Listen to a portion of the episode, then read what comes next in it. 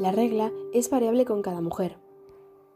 Puede durar de 2 a 12 días y pueden ser distintos síntomas y pues distintas intensidades de estos. Debido a esto, cada, mujer tiene una anécdota diferente con la regla, ¿no?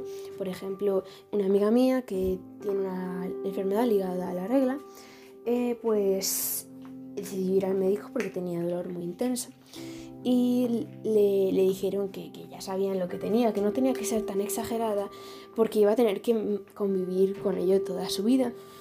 Estas situaciones pasan al igual que eh, en las que pues, nosotras sentimos vergüenza, ¿no?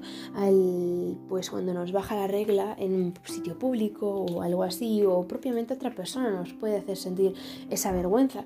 Por ejemplo, a otra amiga mía le pasó que en clase le acaba de bajar la regla y necesitaba ir al baño, le pidió permiso a la profesora y ella le dijo que no, porque en ese momento pues no se, no se permitía ir al baño en medio de clase, así que la, mi amiga como necesitaba ir al baño, le dijo que le acababa de bajar la regla y si, le, si podía ir al baño por eso.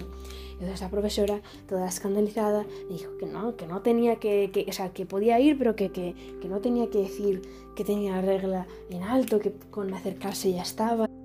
Esta situación fue una situación incómoda en la que mi compañera, mi amiga, sentía vergüenza por el hecho de tener la regla, porque es como si tuviese que ser un secreto que nadie más se puede enterar. Si en realidad la regla es un proceso natural del cuerpo eh, que no, eh, del cual no hay que avergonzarse y ya está.